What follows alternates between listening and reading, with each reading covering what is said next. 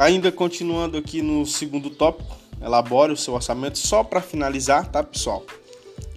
É, nós falamos aqui sobre acompanhe, elabore o seu orçamento, dinheiro não é vendaval, na mão não é vendaval, tá?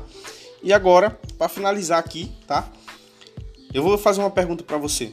Supérfluo ou realmente necessário? Esteja ciente das coisas. Vamos falar um pouco sobre isso aqui. Isso aqui é muito importante, tá? É aqui onde muitas pessoas erram, onde muitas pessoas dão grandes, grandes, grandes vacilos mesmo aqui, ó. Se liga lá. Esteja ciente das coisas supérfluas, travestidas como necessárias. Tem coisa na sua vida que nem é tão importante assim, mas você acha que é muito necessário, mas que realmente se você cortar isso, isso vai gerar mais dinheiro na sua poupança, você vai conseguir guardar mais dinheiro, tá?